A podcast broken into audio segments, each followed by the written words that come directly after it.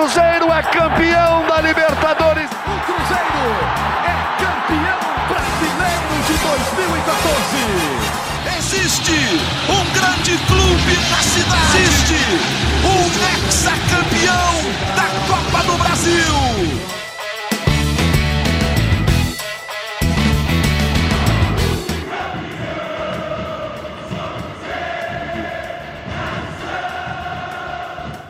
Um abraço a você que nos acompanha, chegando mais uma edição do nosso GE Cruzeiro, tá acabando o campeonato, o Cruzeiro teve perto, mas não acabou ainda o sofrimento do rebaixamento. De toda forma, um pontinho a mais para o Cruzeiro nessa rodada do meio de semana, empate com o Atlético Paranaense no Mineirão, empate em 1 a 1 com reação surpreendente, dá para chamar assim da torcida, com boa atuação do Matheus Pereira, grande contratação da temporada. Eu sou Henrique Fernandes, vou ter boas companhias aqui para a gente debater sobre tudo isso a duas rodadas do fim do Campeonato Brasileiro. Bom, vou começar saudando aqui os nossos convidados da edição de hoje. Hoje estou aqui substituindo o Rogério Corrêa. A gente sempre faz o feijão com arroz, porque o craque é ele, né? Então a gente chega aqui só para fazer aquela reposição é, burocrática e torcer para dar tudo certo com o time no jogo, né? Primeiro, meu abraço a Guilherme Macedo, um dos setoristas do Cruzeiro, meu companheiro aqui de discussões táticas. Um destaquezinho desse jogo, Macedo. Cara, é, jogo delicado, né? Porque é uma reta final de campeonato. Muita gente imaginando que era a grande chance do Cruzeiro nesses três últimos jogos de somar três pontos. Os três pontos não vieram, mas teve aplauso de torcida, hein, Gui? Um abraço. Um abraço, Henrique, Fernanda, Rodrigo. Faz esse arroz com feijão muito bem feito, viu, Henrique? Bom estar com bem vocês aí né? é mais uma vez. É, pois é, mas eu acho que os, apla os aplausos foram justos, Henrique. Assim, eu estive no Mineirão também, acompanhei o Cruzeiro e foi a melhor atuação do Cruzeiro em um bom tempo, talvez desde aquele jogo contra o Bahia. É. E quem sabe até se o Cruzeiro tivesse feito os gols que ele criou oportunidade para fazer ontem, a gente estaria falando aqui que foi melhor atuação até do que contra o Bahia, por exemplo. Então é, a gente fica pensando muito no resultado, nesse empate, e a gente estava até conversando um pouco antes aqui do nosso bate-papo no ar, né? É, o Cruzeiro, esse ponto foi importante, assim. Até se a gente fizer uma conta muito rápida, e depois a gente vai falar sobre essas contas que o Cruzeiro precisa para ficar, enfim. Mas só uma conta muito simples. Se o Cruzeiro não tivesse pontuado ontem, ele poderia entrar na zona de rebaixamento no domingo. Né? Caso perdesse para o pro, é, pro Botafogo, Bahia, Vasco e, e, e Santos fizessem seus resultados. Então, isso é importante. Imagina o Cruzeiro entrar numa zona de rebaixamento, tendo o Palmeiras na última rodada, muito provavelmente precisando confirmar o título, talvez com um ponto, enfim. Mas então foi muito importante, e você já citou aí o Matheus Pereira, e ele para mim é meu destaque, assim, e, e fica muito claro a cada rodada que está passando que a lesão prejudicou muito ele, né? É um jogador de qualidade muito acima até do que tem o elenco do Cruzeiro, e a cada jogo ele vem conseguindo render melhor. É claro que a questão física no segundo tempo acaba pesando justamente por conta da lesão e também ele não fez uma pré-temporada, veio de um futebol bem menos competitivo do que o futebol brasileiro, mas aos poucos a gente começa a ver que, em termos de inteligência e de qualidade técnica, ele de fato é aquele jogador acima que todo mundo que acompanha futebol inglês, principalmente você é uma dessas pessoas, Henrique, falou, né, quando ele chegou, que é um cara diferente, um cara que agregaria muita qualidade ao Cruzeiro, o gol que ele fez ontem demonstra isso, assim como outras tabelas no primeiro tempo com o Bruno Rodrigues, que ele acabou finalizando para fora. O cruzamento que ele dá é, para o Papagaio num gol que ele acaba perdendo e, e, o, e o Bandeira assinala impedimento. Então, assim, aos poucos ele vai sendo protagonista e o Cruzeiro ficando na Série A com um investimento maior que vai ter e mantendo o Matheus Pereira pelo menos até o meio do ano, que é quando o contrato dele é, e se encerra o contrato de empréstimo, certamente a gente vai ver um Matheus Pereira muito mais protagonista, que é o que o torcedor do Cruzeiro espera. Mais adaptado. Eu costumo dizer o seguinte, Gui: se o meu craque do time joga um campeonato nota 6 até a final, ou a reta final, e na reta final, nota 8, 9, 10, eu prefiro que seja assim do que seja um craque que conduz ali o time até a final com boas notas e na final suma. Porque se o time chegou à final mesmo com ele jogando mal, é porque tem um time ali. Né? O Pereira acho que está aparecendo na hora que mais precisa. Eu, isso é extremamente importante. Vou deixar o Rodrigo Franco para o fim, porque ele vai nos contar mais ou menos o que ele pensou do jogo, fazendo aquele, aquele histórico do que foi um a um. Antes, quero ouvir a Fernandinha, Fernanda Hermsdorf. Quero saber se ela estava nos aplausos do final do jogo. É, depois do, do, empate de um Cruzeiro aguerrido, que até a última bola estava ali fustigando o goleiro Bento, aliás, o tal do Bento, hein? Bento, Bento é muito bom goleiro, mas, poxa, era o Donnarumma misturado com o Neuer, misturado com pegos de ponta aí, Courtois, porque pegou muito, pegou Não. muito Bento. É, foi a melhor fase. Nossa, Bento pegou demais, foi muito bem ali na meta. Cruzeiro esbarrou nele na falta de contundência, na falta de capacidade de finalização e foi aplaudido no fim, Fernanda. Porque o ponto de fato é importante, né, Fernandinha? Tudo bem? Tudo bem, Henrique. Um abraço para todo mundo aí. É, de fato, eu estava lá e aplaudi no final, porque uma coisa que a gente valoriza muito no time é a postura. Eu acho que isso é muito importante. E em alguns jogos desse campeonato isso faltou. E isso frustrou a torcida. Mas ontem a gente viu um Cruzeiro que queria jogo ali o tempo inteiro. Só que ele se esbarrou nas suas limitações técnicas mesmo, nas suas nas suas faltas de qualidade, vamos dizer assim. Mas o Cruzeiro, ele estava querendo o jogo, tentou muito, finalizou muito. Infelizmente, não conseguiu sair com a vitória. Mas, assim, eu fico feliz que o Cruzeiro conseguiu buscar esse empate, porque eu acho que em outros cenários o Cruzeiro levaria aquele gol e o time iria se despedaçar todo e não ia conseguir fazer mais nada. A gente viu isso várias vezes. É um time que ainda no campeonato não conseguiu ganhar de virada de ninguém, mas buscar esse empate aí já mostra que o time está um pouquinho mais forte. E eu acho que isso também tem a ver com a presença da torcida, que foi impecável ontem para mim, assim, praticamente impecável. Teve alguns momentos ali que a torcida perdeu a paciência, mas eu acho que faz parte. Mas de maneira geral, a torcida foi com esse objetivo de vamos ajudar, porque o, o time está precisando muito da gente. Então a torcida aí praticamente comprou todos os ingressos, cantou muito. Assim que o time levou o gol, eu nem senti esse gol de tanto que a torcida estava cantando alto no momento e continuou o time perde o pênalti, eu pensei, é agora que perdeu o pênalti, vamos ver como é que vai ser a reação. E por mais que teve um momento de tensão ali, não durou nem um minuto direito, a torcida voltou a apoiar, cantou muito, e aí a gente busca esse gol com o Matheus Pereira, que mereceu muito, tá jogando demais, tá mostrando aí porque que ele veio. E assim, é, o Cruzeiro precisava pontuar. O ideal era a vitória, óbvio, que eu acho que se ganhasse aí já estava livre, assim. Por mais que a matemática podia falar alguma coisa, mas eu acho que estava livre, moralmente. Mas esse ponto ele é importante. Então eu saí assim mais aliviada de ter conseguido esse ponto, porque por mais que o Atlético Paranaense é um time que já tá um pouco mais assim de férias, não tá com tanta gana assim, ainda assim é um time muito qualificado, como você citou o goleiro deles que ontem estava ainda mais inspirado que normal, eles têm bons atacantes, então não dá para E o Fernandinho também. Hã? Fernandinho manda Fernandinho. no jogo, né?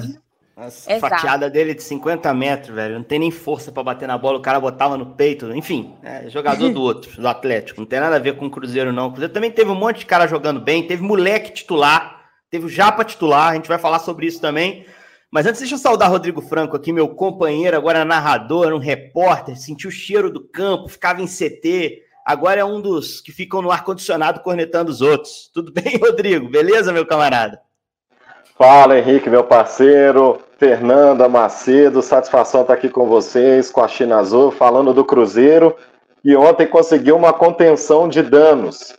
Cruzeiro com esse pontinho que foi sofrido, que teve que batalhar até o fim para conquistar, vai dar uma tranquilidade e um ânimo para a última rodada. Porque, como você destacou, o time não tem chance de entrar na zona de rebaixamento na penúltima rodada.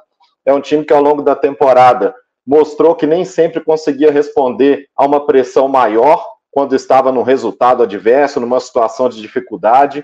Então, esse pontinho, que garante que pelo menos na próxima rodada não entra no Z4, pode dar ao Cruzeiro uma confiança a mais para essa reta final que vai ser muito disputada.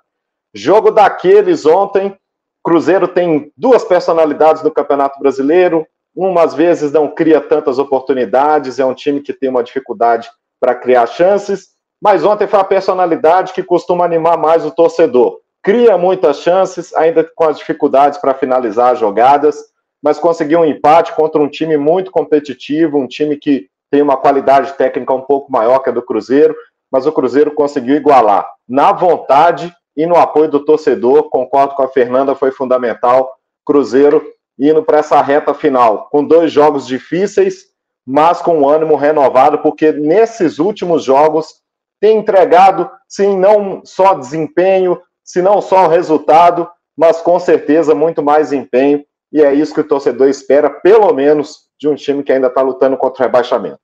E só para citar o tamanho dessa, dessa busca do Cruzeiro ontem pelo empate, Cruzeiro não virou nenhuma partida né, na temporada ainda e, e fez somente antes desse jogo de ontem, só duas vezes tinha conseguido buscar o empate.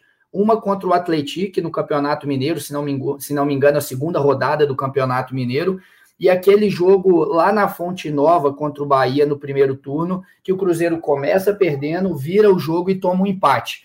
Que então, foi o que aconteceu ontem... contra o Vasco também, né? Agora, exatamente, exatamente. Mas não, não, conseguiu cravar a virada porque Isso, tomou um empate, não, perfeito. Ex exatamente. Então o Cruzeiro vai terminando o ano sem cravar um, um, os três pontos através de uma virada, mas é, eu ressalto essa força de ontem, porque no momento que o Cruzeiro tá é, ali embaixo, enfim, e numa rodada que era tão positiva para o Cruzeiro, ele teve essa força para buscar o um empate que naquela altura já era muito importante. E óbvio que o Cruzeiro queria vitória, mas a sensação que eu tive até lá dentro do Mineirão era de que o Cruzeiro, depois de ter buscado o empate, nem precisava ter ido tão afoito assim em busca da virada, por conta de, dessa importância do ponto, né? E a gente podia ver um Atlético Paranaense com o Vitor Roque lá na frente, que numa estocada, tem muita força física, poderia fazer um gol, o Atlético Paranaense um contra-ataque, e essa derrota seria muito pior do que foi o empate. Então, é, até destacar também, né, o Paulo Tuori as coletivas dele muitas vezes são tem muitas respostas ali voltada, voltadas para o lado sociológico, filosófico, né? Vira até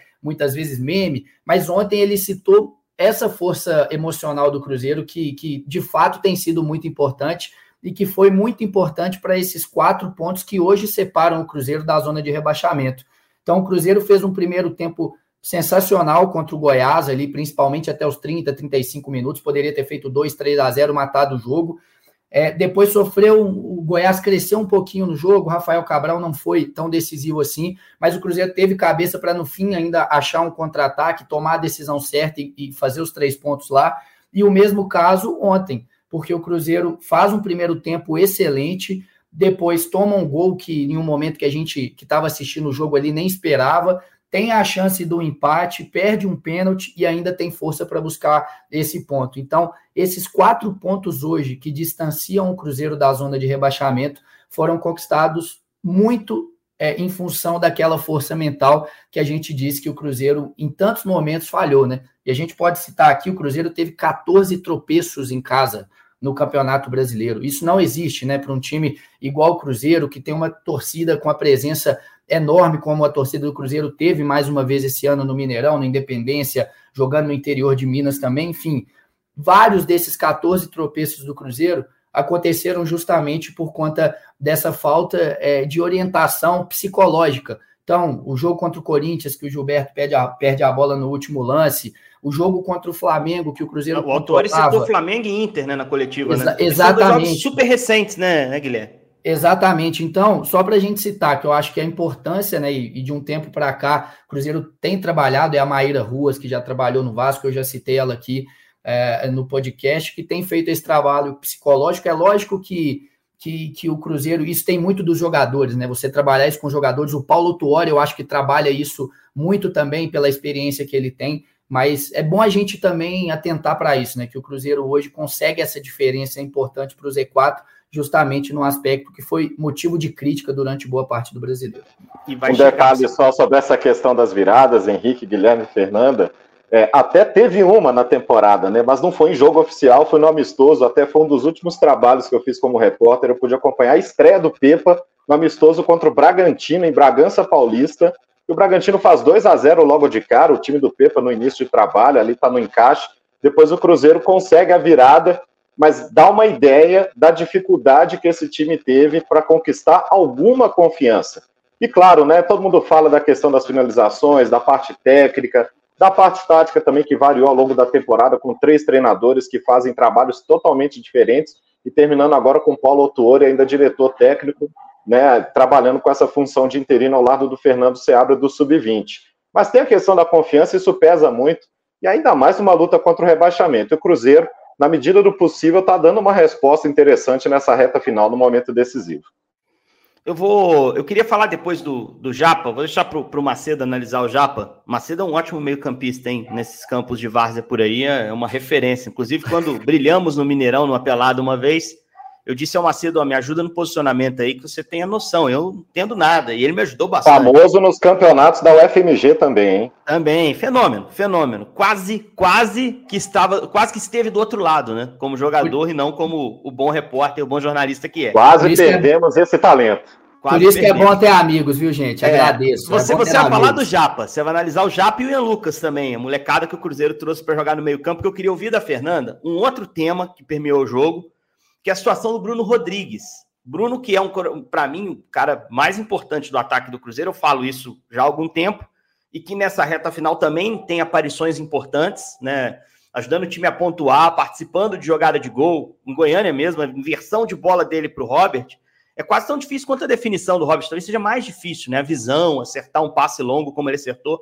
E aí o Robert cravou no finalzinho do jogo aquele gol extremamente importante. O Bruno perde o pênalti, bate mal o pênalti, né? Contra o Bento, principalmente. É um pênalti que você tem que bater de outra forma, na minha modesta opinião. E aí, logo depois é substituído. Quando sai, tem um misto ali de vai e aplauso. Acho que não dá para cravar que a torcida tenha vaiado mais ou aplaudido mais e depois é relatada uma discussão dele com alguns torcedores que estavam ali. Posteriormente, em rede social, ele posta que a família dele foi atacada no estádio. Tudo isso, atacada verbalmente, tá? Sofreu ofensas, não fisicamente. É, tudo isso num ambiente de incerteza sobre a permanência dele. Num dia pinta uma notícia de interesse do Internacional na contratação do Bruno. Como torcedora, Fernanda, o que você pensa desse jogador? Como é que você percebeu a atuação dele e essa, essa pós esse pós-substituição dele nesse jogo do Mineirão. E como é que você vê essa situação como toda e também a postura dele em rede social, Fernandinho? Então, é, de fato, ontem, assim, eu não achei que ele foi tão bem, principalmente no primeiro tempo ali, eu acho que ele errou muita coisa, é, e o fato dele ter perdido o pênalti agrava mais, porque é uma, a chance mais clara de gol que você pode ter. É, mas, ao mesmo tempo, eu sinto que ele tem um certo crédito pelo que ele vem ajudando, principalmente nessa reta final. Os gols que ele fez, as assistências são muito importantes, né? Então, quando ele sai, eu, eu não tive nenhuma reação, nem de vaia, nem de gritar o nome, porque vaia, eu não sou esse tipo de, de torcedora, assim, de durante o jogo vaiar torcedor, vai, vaiar jogador. Eu não faço isso porque eu acho que atrapalha, mas é direito de cada um fazer. E também não vou ficar aplaudindo e gritando o nome, porque naquele momento eu estava chateada que não fez uma partida boa então ontem não mereceu aplauso nem nada. Mas eu senti que a reação da torcida foi: uma parte vaiou, e aí a reação de quem gritou o nome e aplaudiu foi é, para poder responder às vaias, entendeu? Eu acho que se não tivesse tido vaia, eu acho que talvez não teriam gritado o nome, não sei. Mas aí, como teve um início de vaia, teve uma parte da torcida que quis gritar o nome para abafar essa vaia e mostrar para ele: olha, ainda tem gente do seu lado, a gente está grato pelo que você fez até agora. É, mas assim, em relação à rede social, pelo que, assim, a minha interpretação do story dele não foi para reclamar da vaia dele, nem dos, das ofensas que ele sofreu. Assim, ele, eu acho que ele pontuou isso para poder começar a contextualizar o assunto, mas eu entendi que o objetivo do story foi pedir para que as pessoas respeitem pelo menos a família a namorada dele. Foi meio e que assim, isso... assim, bata em mim, mas não, não mexe isso. com eles que eles não têm nada a ver, eu que tô jogando. Meio que assim. É, ele foi pedir o mínimo, né? Que é respeito. Que tem é muita isso. gente que, ah, eu sigo tal jogador, sigo a esposa do jogador em rede social, vou lá no estádio, aplaudo, torço incentivo, e, e se acham com intimidade para xingar e ofender as pessoas, né? O que é inaceitável. Né? Eu acho que ele foi pedir o mínimo ali, que é respeito, que é o que tem que ter por qualquer pessoa. Sim, com certeza. Então, isso que ele falou de defender a família, defender a namorada, ele tá muito correto, porque quem ali é, ofendeu as pessoas da família dele estão muito errados, porque realmente eles não têm nada a ver, não são figuras públicas, não estão expostos, estão ali para poder apoiar o Bruno e apoiar o próprio Cruzeiro, porque eles obviamente, o, a felicidade, o sucesso do Cruzeiro é bom para o Bruno. Então, a, os torcedores que fizeram isso definitivamente passaram do limite. Eu até vi algumas pessoas é, que estavam falando, supondo que o Bruno teria inventado isso para poder sair de vítima, e eu discordo, porque a gente sabe como que é torcedor, torcedor é muito passional, e, e na hora da raiva, eu sei que torcedor faz coisas assim que racional, racionalmente não faria. Então eu não duvido que gente xingou a família ali, porque tem gente que é, infelizmente, desse jeito mesmo. Eu já é, vi então... isso rolar no estádio, eu já vi com os meus olhos. Já? Não vou citar aqui é. o jogador e nem era do Cruzeiro, tá, Fê? Mas eu já uhum. vi. E é muito constrangedor. Muito constrangedor. Muito constrangedor. É eu, muito eu constrangedor. também não acho que o Bruno inventou, acho que aconteceu e nisso dele defender a família, ele tá muito certo. Agora, em relação às vaias ao Bruno ou não, eu acho que isso é uma questão pessoal, acho que cada um tem seu jeito de torcer. Tem gente que acha que isso de alguma forma ajuda o time. Eu já sou do time que eu acho que não, para mim, ainda mais o Bruno que já ajudou, não acho que é algo que vai ajudar, ainda mais nesse momento mais tenso, que a gente vê que os caras têm um psicológico mais fraco, eu acho que isso atrapalha. Mas eu não tô aqui para julgar quem vaiou. Se a pessoa acha que o cara tá merecendo, vai vaiar. É, torcedor é desse jeito, cada um vai se sentir ali numa forma de se expressar. Então, a minha opinião é isso. E agora sobre a saída dele, é, eu, assim, eu não tô mais apegada a nenhum jogador. Assim, eu tô tentando me desapegar porque a gente já teve muita decepção no futebol recentemente.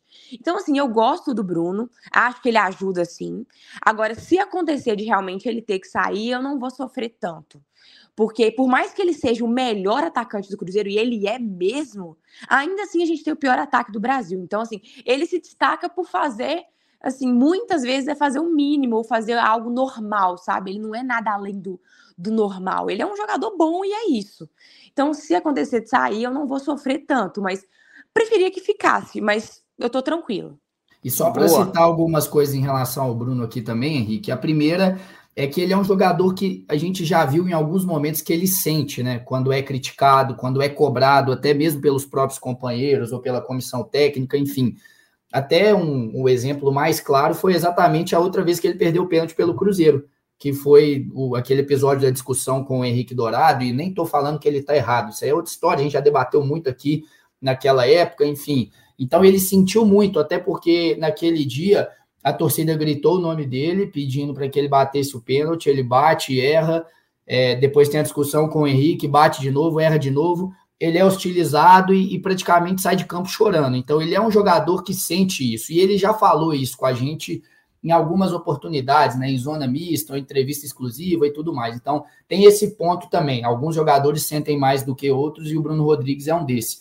Um desses. E ontem, até nessa, nessa situação que a Fernanda disse, que talvez, né, que teve gente que falou que ele poderia estar inventando essa situação para sair de vítima, antes que ele fizesse aquela postagem no Instagram, que aconteceu horas depois do jogo, duas, três horas depois do fim do jogo, ele nos deu uma entrevista é, para os nossos amigos ali que estavam no campo, o Sérix e a Malu, que são nossos produtores da TV Globo, e, e, ele falou, ele pediu desculpas, ele assumiu o erro, falou: olha, eu estava de cabeça quente, ele me ofendeu, eu peço desculpas, isso não pode acontecer. Então, naquele momento, ele já tinha feito meia-culpa, horas antes de fazer a postagem no Instagram. E sobre negociações, até para a gente trazer informação, já que a Fernanda citou, é, o Cruzeiro espera essa definição nas próximas semanas. O Cruzeiro já tem, desde o meio do ano, quando houve o interesse do futebol árabe por ele, ele pertence ao Tombense, o Cruzeiro tem 33% dos direitos econômicos, e aí, naquela época, quando houve a proposta, o Tombense meio que se acertou com o Cruzeiro que quando houvesse uma negociação do restante da parte dos direitos com o próprio Cruzeiro, deveria ser através de um pagamento de um valor proporcional ao que tinha sido oferecido pelo Altauon naquela época. Ou seja, se hoje o Cruzeiro fosse adquirir o restante dos direitos econômicos, 67%, desembolsaria um valor de mais ou menos é, 14 milhões de reais, porque o time, o, Alto tinha oferecido 20 milhões por 100%. Então, só para o torcedor ter uma noção. E nesse meio tempo, obviamente, principalmente nas últimas rodadas, com o Bruno Rodrigues sendo decisivo, ele passou a receber mais sondagens. Não só ele, mas também diretamente o Tom Bense. É, teve consulta do Internacional, a do Grêmio é um pouco mais antiga, São Paulo, Fluminense, enfim. Então, o que pode haver com o Cruzeiro nem é só a questão da, da aquisição dos direitos, mas o contrato que vai ser feito com o Bruno Rodrigues. Tempo é, desse acordo, quanto tempo ele vai ficar vinculado ao novo clube, e aí você tá, salário. Você está citando time que vai jogar Libertadores também, né? Então, Exatamente, projeto esportivo, da, né? Isso, da modalidade de negócio, por exemplo, Tom Benz pode prolongar o contrato, emprestar ele para ele ganhar vitrine na Libertadores e depois vender melhor. Isso, mas, então, mas não até, é uma até... permanência simples, né? Pelo que a gente está entendendo. É, não é uma permanência simples, mas até essa, essa situação que você falou, Henrique, é, ela não é tratada como uma possibilidade hoje. É, o Tom Benz já, já acha que chegou o momento de fazer a negociação do jogador apesar de ter essa possibilidade de vitrine, mas o entendimento é que ele já teve uma vitrine importante no Cruzeiro. E uhum. ele, de fato, mudou de patamar né, no Cruzeiro. Até então, a gente tinha o Bruno Rodrigues como um jogador que tinha se destacado na Série B muito bem pela Ponte ele, Preta. Ele nunca tinha jogado em time grande, regularmente, como Exato. jogou no Cruzeiro. Porque ele, ele é cria do Furacão, inclusive tinha jogado com o Bento no Sub-23, né? Foi o adversário dele na disputa de pênalti ali, naquele pênalti único. É, mas no Furacão não teve sequência em time de cima, passou pelo São Paulo em 21 sem jogar. Na Ponte ele jogou Série B, no Paraná ele também não jogou Série A, jogou Série B. E jogou no Famalicão, com um time menor de Portugal. Então é tudo muito novo para ele também, né, Gui? Exato. E ele mudou de patamar. Ele mudou de patamar com essa temporada no Cruzeiro, né? Não tem dúvida assim. O investimento que um time, um clube da Série A vai fazer nele é muito diferente do que faria no ano passado, por exemplo. Depois que ele joga o segundo turno pelo Cruzeiro da Série B, se chegasse o Grêmio, o Inter, o Fluminense ou São Paulo para fazer a contratação dele em janeiro de 2023, certamente seria por um valor menor do que vai ser hoje e com uma desconfiança muito maior do que tem hoje, não tem dúvida disso. Agora ele tem um carimbinho da Série A que faz toda a diferença. Eu ia te passar a bola para falar dos moleques que jogaram, Gui. Depois você fala, porque eu quero ouvir do Rodrigo primeiro, para a gente também tocando a bola entre nós aqui. Já para titular, cara, sem o Vital, Rodrigo, é... me parece claro ali que os revezamentos na cabeça do Autori são Ian Lucas e Lucas Silva, Matheus Vital, e agora tá claro que é o Japa, que é o meia canhoto. O Japa teve duas bolas para gol no jogo, mas as duas caíram na perna direita. Que talvez fosse o lance no, com desenho inverso, ele ia, ele ia brocar. Ele ia fazer um gol importante para ele e para o Cruzeiro. E aí, caindo na perna direita, você tem questões técnicas, até motoras de todo mundo, físicas, né? E que vão se desenvolvendo com a carreira. É, queria que você falasse o que, que você viu da dinâmica do Japa como titular. Se você tem a mesma sensação que eu, que o Ian Lucas não conseguiu fazer uma grande partida, que, que você achou dessa molecada aí que a torcida está pedindo tanto e que o Autori tem escalado, né? Dos jogadores que o Cruzeiro promoveu recentemente, eu acho que o Japa realmente é o que está mais maduro para contribuir com o time profissional.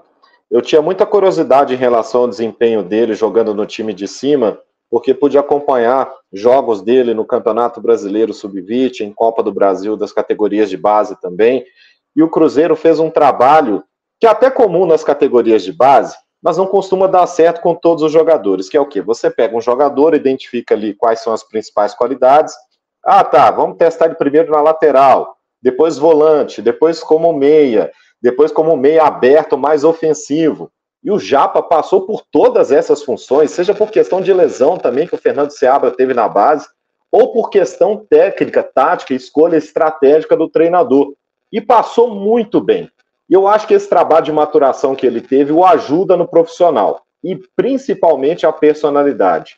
Paulo Autuori já falou sobre ela e eu acho que é algo bacante nesse jogador. Você destacou os lances ontem contra o Atlético Paranaense, que a bola sempre caindo no pé direito, quando ele teve a chance de tentar um arremate, tentar a finalização.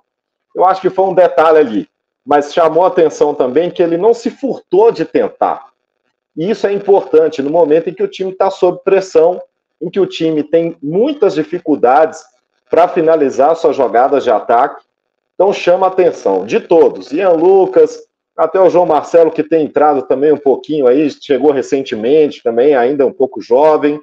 Dos jogadores de base, até mais que o Fernando, que é o mais falado, porque fez muitos gols na base, mas em termos de personalidade, considerando até o Robert, que teve destaque nessa semana também, com o gol da vitória sobre o Goiás, o Japa é o que tem melhor desenvolvimento. É, o Robert que entrou de novo no jogo, deu um incendiadinho ali na frente. Fernanda, é, foi legal que assim, a gente pôde perceber. Acho que o Ian Lucas não fez um bom jogo, né? Ele tomou um cartão muito cedo, acho que isso condicionou um pouco as disputas por dentro. É, que é um setor normalmente você tem que estabelecer controle físico, às vezes cometendo faltas, que Ian ficou um pouco, é, sei lá, ficou um pouco receoso de jogar ali, tomar um segundo amarelo. Mas quando ele saiu, a torcida deu moral, a torcida dá moral para todo moleque que entra, né? Então, assim, uma coisa, a gente já teve até discussões aqui, eu sou meio reticente em relação a lançar a base. A torcida tá, tá tendo muito critério, tá abraçando os moleques, tá oferecendo todo o suporte para jogar. Você ficou surpresa do Japa ter sido o escolhido? Porque você tinha opção, por exemplo, de meter o Nicão na ponta e entrar com o Pereira por dentro se o Autori não confiasse. Você ficou surpresa quando a escalação apareceu, a ausência do Vital, com o Japa sendo a escolha? Fiquei um pouco surpresa, mas fiquei feliz com certeza de ver que ele tá tendo essa confiança de colocar o Japa, que é um bom jogador, se destacou muito na base sempre, e aí foi ganhando umas oportunidades, vem jogando bem, então realmente chegou o momento dele. E acho muito importante ele ganhando esse espaço, com, além, obviamente, do aval ali da comissão técnica, mas da torcida também. Era um pedido que a gente tinha, porque o Matheus Vital, assim, infelizmente, durante o ano, ele não ajudou muito o Cruzeiro, né? Então a gente queria ver outras peças tentando também. E aí o Japa entrou, como você falou, ele realmente perdeu duas chances, mas exatamente porque estava na perna direita e aí a perna direita dele não estava muito. E foi boa, azar do lance, não foi erro técnico dele, não. É porque o desenho do é... lance botou a bola na perna que não é melhor, né? É, exato. Aí, infelizmente, né? Ele deu aquele chute lá, mas assim, é, querendo ou não, ele vai precisar dos minutos e o espaço e o tempo ali para conseguir cada vez mais se entrosar, mas eu gosto dele, acho que ele tem muita personalidade, isso não falta nele. É, então, assim, fico feliz de ver os meninos ganhando espaço e vou continuar pedindo. Quando eu tiver espaço aqui, vou continuar pedindo. Acho que tem outros que também podem ganhar espaço. Mas uma coisa ontem que eu achei interessante é que quando é, o autor colocou o Nicão, aí eu já também fiquei meio assim, ai meu Deus, o Nicão. Aí vi a torcida também. Eu, eu não sei se a torcida vaiou, mas eu senti uma certa reclamação, assim, quando entrou o Nicão, né? A gente queria ver outros jogadores, até da base. Mas acabou que o Nicão entrou bem ontem, assim, ele até deu assistência pro gol.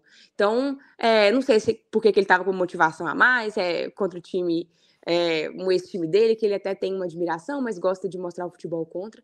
Mas gostei do Nicão também, não é nem o assunto, mas é, achei que ele entrou bem ontem e, querendo ou não, ajudou na jogada do gol. É, quem acha o Pereira para a posição de chute é ele. Ô, Gui, para a gente fechar o assunto Japa e molecada do meio, rapidão, porque a gente já está avançando aqui na hora, já estão entrando os acréscimos. É, o Japa, que é 2004, cara, eu até falei na transmissão, em 2004 o Fernandinho estava sendo vice-campeão brasileiro no Atlético Paranaense no primeiro ano dele regularmente como jogador de time de Série A. Tinha idade para ser pai do moleque, né? E os dois ali duelando no meio, Japa com personalidade. O que, que você acha desse menino? Já é realidade? O que, que você pensa, Guilherme? Gosto muito, Henrique, particularmente. Eu até falei algumas edições atrás, algumas não, várias edições atrás aqui do podcast, quando a gente discutia sobre a base, que tinha uma cobrança muito grande da, da torcida para que a base fosse usada, e o Japa era o jogador, sim, que a diretoria, a comissão técnica, todo mundo mais acreditava que pudesse dar resultado num tempo mais curto, digamos assim. Não, é, não, não é que eles esperavam que nesse momento ele estaria, ele estaria entrando em todos os jogos, como tem entrado, né? Entrou, entrou em todos os jogos com o Paulo Tuori, mas aí tem questão de necessidade, enfim. Mas ele tem correspondido, ele está entrando em todos os jogos porque desde o primeiro ele correspondeu. Lá contra o Fortaleza, o time melhorou depois que ele entrou no lugar do Vital. Então, ontem, quando é, o Vital é cortado, não me surpreende que ele tenha sido escolhido. Eu acho que ele fez por merecer. Agora, me chama muita atenção, Henrique, e tem a ver até com essas finalizações, a forma como ele ocupa muito bem os espaços. Ele tem uma leitura dos espaços ele se posiciona onde não tem um jogador adversário. Então, ele ataca, o que a gente fala de atacar espaço, ele está quase sempre por ali. Ele teve três finalizações, todas de perna direita, porque ele estava jogando mais pelo lado esquerdo, então ele se movimentando em direção à área, era natural que essa bola viesse vindo é, para a perna direita dele, né? E foi o que aconteceu. Então ele ataca muito bem os espaços, é isso que me chama muita atenção, principalmente quando o time tem a bola. Sem a bola, eu acho que ele ainda pode melhorar em termos de combate, de poder ser um pouco mais assertivo nessa retomada de bola, mas isso é normal. E, e eu acho que ele, é, em termos de, de qualidade de atuação, ele já entregou mais que o Ian Lucas, por exemplo nesse recorte recente, né? Porque o Ian Lucas ele é titular no período no início do ano com o Pesolano e só por isso, inclusive, que o Japa é usado como primeiro volante na, na copinha, porque o Ian Lucas seria essa peça. E o Ian Lucas depois fica um longo tempo sem jogar com o Zé Ricardo, é, com o Pepa, enfim. E agora ele retorna para jogar e eu tenho uma dificuldade de entender qual que é a posição do Ian Lucas, a posição que ele se sente mais confortável. Eu, particularmente, ainda não consegui achar, porque ele foi usado pelo Pesolano como um primeiro volante, mas eu não acho que ele tem característica nem física para combate, é, a característica para chegar, para dividir uma bola, como o Jussa faz em muitos momentos. E quando ele é um jogador, um meio-campista mais adiantado, e ele, ele jogou dessa forma, jogou lado a lado com o Vital em muitos momentos, sendo o apoio do Matheus Pereira pelo lado direito, ele tem muitas dificuldades. Ele recebe a bola muitas vezes de costa, ele não consegue. O ideal, quando o time tem a bola, é ele chegando em projeção, como foi é, diante do Fortaleza, que ele se projetou na ponta direita e deu assistência para o Bruno Rodrigues. Então eu ainda tenho dificuldade de entender dentro de um esquema. Hoje, nesse esquema do Cruzeiro, eu não vejo lugar para ele, para ser titular, sendo bem sincero. Mas ele está sendo usado até pela necessidade, porque o Lucas Silva tendo condições físicas, eu acho que volta contra o Botafogo na rodada final contra o Palmeiras. Então, os dois jogadores, os dois garotos de meio campo do Cruzeiro vão terminar o ano em condições bem diferentes, pelo menos na minha visão antes da gente partir para a parte final aqui do nosso podcast de hoje, que é um, vai ser uma parte mais de conta e projeção do jogo contra o Botafogo, queria ouvir da Fernanda como é que foi rever o Vitor Roque, Fê. Assim, porque foi a primeira vez que ele enfrentou o Cruzeiro no Mineirão, né? No ano passado não teve esse jogo, esse ano teve, a gente não sabia se ele viria ou não, veio, foi lá, aqueceu né, antes do jogo e entrou já no intervalo. É, qual foi a sensação? Deu para perceber, ele tocou pouco na bola, acho que o Vitor Roque está machucado ainda, ele não está 100% tornozelo. Ele fez o gol e comemorou meio, meio sem graça, assim. Acho que ele quis mostrar que não queria comemorar. Enfim, é, foi meio esquisita a comemoração dele. É, quando tocava na bola, tomava ali uma vaia. Como é que foi esse reencontro assim, da torcida com ele? Ah, pela minha parte foi ruim porque ele fez gol, né? Se ele não tivesse feito, a gente estaria feliz e ele poderia fazer o que ele quiser, menos o gol. Mas é engraçado porque, tipo assim, é, eu vi até gente falando que ele fez um gol culposo, que não tinha intenção de marcar. Total. Eu também tive essa sensação, assim, na hora, que, tipo, fez o cruzamento ali para ele, ele tava lá na cara do gol, tipo, não tinha muito o que ele fazer. Ele falou, ah, já, tá, já tô aqui, vou fazer, né? Mas eu, eu nem acho que ele, tipo, quis jogar muito contra o Cruzeiro e quis mostrar, e quis fazer gol, e quis humilhar, não sei o quê. Não, acho ele super respeitoso. Assim, depois que ele fez o gol, ele levantou a mão e tal, depois ele deu um sorriso e tal, comemorou o gol, mas acho ele muito respeitoso, assim, e realmente teve algumas vaias, mas onde eu tava não teve muita, não. Pelo menos eu não percebi. Eu também não vaiei, para mim, tanto faz também. Mas ele claramente é um jogador que tem muita qualidade. Realmente ele não tá 100%, né? Ele não tá nem jogando todos os minutos, mas acho que ele colocaram ele ali para ele até ganhar mais minutos para no próximo jogo em casa ele conseguir fazer a despedida, né, do Atlético Paranaense. Acho que vão fazer uma despedida bem legal, porque ele foi muito importante pro Atlético nesse ano. É um um cara que marca muitos gols, ele é muito importante mesmo, é um ótimo jogador. É, assim, obviamente, eu tenho. As, a gente fica com esse sentimento meio ruim da forma que ele saiu, mas assim também não é, é, saia daqui um menino, obviamente ele foi influenciado por várias opiniões e da mesma forma também ele estava olhando para a carreira dele, ele sentiu que o Atlético Paranaense era melhor no momento, ia disputar campeonato internacional, estava na Série A, então assim, também não vou ficar gastando minha energia e com ressentimento contra o Vitor Roque, mas assim, se ele não tivesse feito gol seria melhor, porque é, o outro jogo que ele teve contra a gente também, ele não marcou gol não, porque não o ponto positivo dele é assim, que ele gosta de marcar gol no Atlético, isso aí todo jogo ele marca. Mas aí contra a gente não precisava, mas enfim, aconteceu. Sabe o que pode rolar para tudo ficar certo? Domingão ele mete dois no Santos, tá tudo bacana, não? Ah, gente, aí tá desculpa. tudo certo. Isso, né? perfeito. 2x0 é Furacão, dois dele. Tá tudo bacana. Vamos fazer essas projeções então para a rodada final, penúltima rodada, na verdade, rodada do fim de semana. Eu vou querer saber do Rodrigo Franco o que, que ele acha mais provável acontecer. Atenção, pessoal, são quatro possibilidades do Cruzeiro escapar domingo. Quatro. Quatro combinações. Se o Cruzeiro ganhar o jogo, ele está livre do rebaixamento. Se ele ganhar do Botafogo domingo, qualquer placar, ele está livre do rebaixamento. Mesmo que ele perca, se o América ganhar do Bahia, ele mantém quatro pontos de frente, faltando uma rodada, ele está livre do rebaixamento. Então, ou se o Cruzeiro ganhar, ou se o América vencer o Bahia, independente do resultado do Cruzeiro. E aí, no caso de empate do Cruzeiro, tem duas possibilidades ainda. Se ele empatar e o Vasco perder para o Grêmio, e se ele empatar e o Bahia pelo menos empatar com o América. Então são quatro. Se o Cruzeiro vencer, se o América ganhar do Bahia, o Cruzeiro pode até perder e escapa. Se o Cruzeiro empatar e o Vasco perder para o Grêmio, o Vasco já não alcança o Cruzeiro. E se o Cruzeiro empatar uh, e o Bahia empatar. Se uma dessas quatro hipóteses acontecer no fim de semana, Rodrigo, o Cruzeiro está livre. Tem América e Bahia, o Vasco pega o Grêmio fora de casa, que é um jogo é, bem delicado para o Vasco. O Grêmio ainda brigando por G4 e o Cruzeiro pegando o Botafogo. Não estou contando com o Santos, que o Santos está muito perto do Cruzeiro, então o Santos, o Cruzeiro só se desgarra dele se ganhar do Santos, mas aí ele já mata a questão de toda forma. A briga mais clara aí, com o Cruzeiro podendo escapar mesmo tropeçando, é com Bahia e Vasco. O que, que você acha mais possível acontecer, Rodrigo?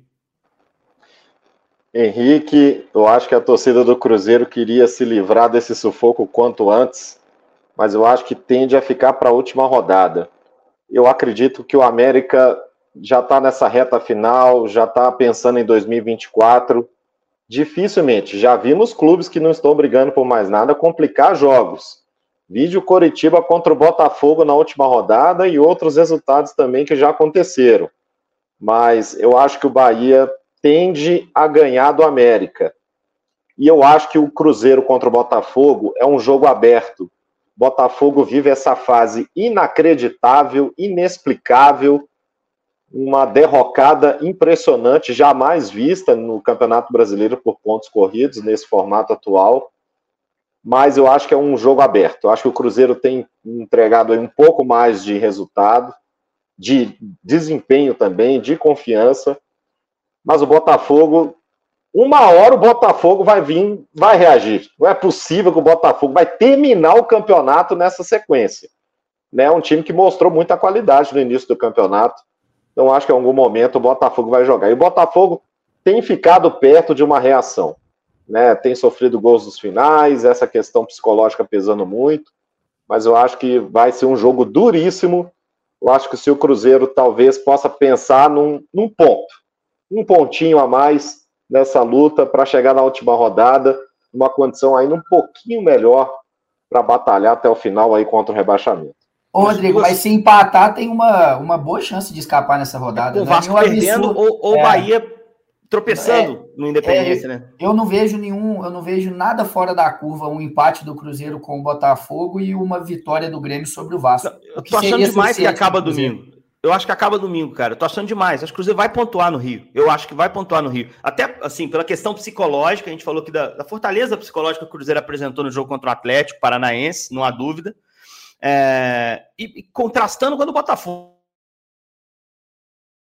O Botafogo está totalmente desmobilizado. O Cruzeiro não tem o William para esse jogo, o Botafogo não tem Eduardo, que é o melhor meia, talvez. O time, apesar de não estar tá jogando bem. A torcida do Botafogo está ameaçando um, mega boicote. O Botafogo sempre esgotava, esgotou quase todos os jogos seus ingressos e anunciava muito cedo as parciais, até agora não teve parcial, porque provavelmente a procura está baixa.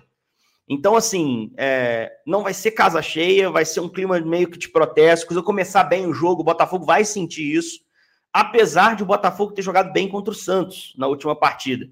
E o Botafogo ainda briga por G4. Mas eu acho que pontuar no Rio é uma possibilidade bem real.